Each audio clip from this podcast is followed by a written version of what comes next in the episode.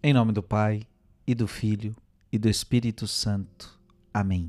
Deus te abençoe. Dia 27 de janeiro, vamos meditar Hebreus capítulo 10, versículo de 32 a 39. Irmãos, lembrai-vos dos primeiros dias, quando apenas iluminados suportastes longas e dolorosas lutas. Às vezes, erais apresentados como espetáculo, debaixo de injúrias e tribulações, outras vezes vos tornáveis solidários dos que assim eram tratados? Com efeito, participastes dos sofrimentos dos prisioneiros e aceitastes com alegria o confisco dos vossos bens, na certeza de possuir uma riqueza melhor e mais durável. Não abandoneis, pois, a vossa coragem, que merece grande recompensa. De fato, precisais de perseverança para cumprir a vontade de Deus e alcançar o que ele prometeu porque ainda bem pouco tempo, e aquele que deve vir virá e não tardará. O meu justo viverá por causa de sua fidelidade, mas se esmorecer, não encontrarei mais satisfação nele. Nós não somos desertores para a perdição, somos homens da fé para a salvação da alma. Palavra do Senhor. Essa palavra de hoje se você está pensando em desanimar, você precisa escutar essa palavra. Irmãos, lembrai-vos dos primeiros dias, quando apenas iluminados suportastes longas e dolorosas lutas. É verdade essa que na vida, muitas vezes, nós temos que suportar longas lutas. Eu sei que a tua vida é uma luta. E às vezes a, a, a, a luta é longa. Há anos você está enfrentando uma doença. Há anos você está enfrentando uma situação na sua família, no seu casamento, uma situação financeira. Há anos. E muitas vezes essas lutas são dolorosas. É uma coisa que te dói o coração, é uma coisa que te arranca lágrimas, é uma coisa que tem destruído você por dentro. É uma luta longa e dolorosa. E eu quero dizer para você: esta é a vida, meu irmão. Não existe quem não passa por isso. Todo mundo tem suas lutas, longas e dolorosas. Às vezes, eres apresentados como espetáculos, debaixo de injúrias e tribulações.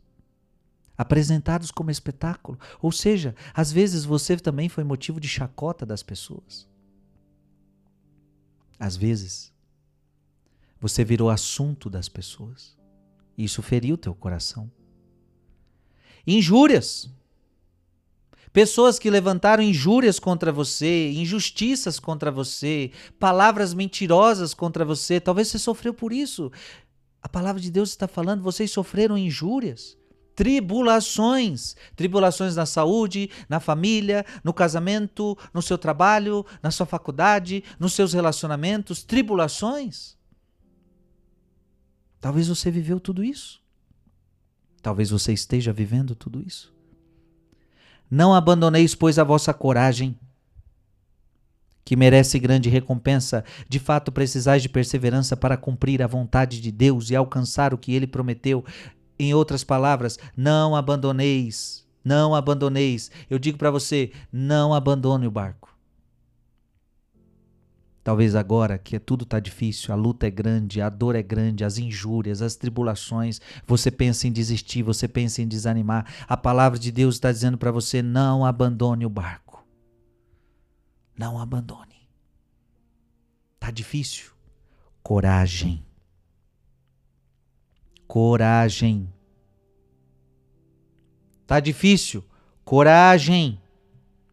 Pois a vossa coragem, que merece grande recompensa, você só vai receber a recompensa se você tiver coragem. Coragem é aquela pessoa que não desiste. Ela vai, mesmo com medo, mesmo com a dificuldade, ela enfrenta. O corajoso não desiste, ele enfrenta.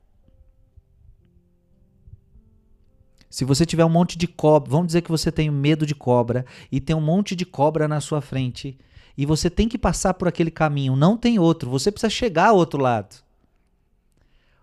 O que tem medo volta para trás. Eu que não vou mais. Eu, mas você tem que ir para o outro lado. Você tem que fazer, você tem uma missão, mas não vou, tem cobra no caminho. E se essa cobra me pica? Não vou. Não tem quem me faça passar. Então você desanima. Você tem medo.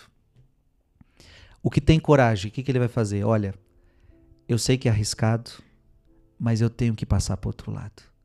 E eu vou. Eu vou enfrentar esse medo e vou. E ele pula essa cobra, ele passa por outro lado, ele corre dessa cobra e ele vai chegar lá. Porque ele tem coragem. Coragem, diz Edith Stein, é ir com medo. Sem perseverança, precisais de perseverança para cumprir a vontade de Deus? Ou seja, você está querendo desanimar? Não! Para cumprir a vontade de Deus, você precisa de perseverança. Você precisa perseverar. Se você tem que fazer, você tem que ir. Você não pode desanimar. Não desanima. Não desanima da tua família. Não desanima. O meu justo viverá por causa da sua fidelidade, mas se esmorecer, não encontrarei mais satisfação nele. Nós não somos desertores para a perdição, somos homens da fé para a salvação da alma. O meu justo viverá por causa da sua fidelidade. Aconteça o que acontecer, você precisa continuar sendo fiel a Deus continuar rezando, continuar indo para a missa, continuar obedecendo os mandamentos, ser fiel a Deus é a coisa mais importante. Mas se esmorecer, não encontrarei mais satisfação nele. Se você desanimar, está tudo perdido. Não desanime.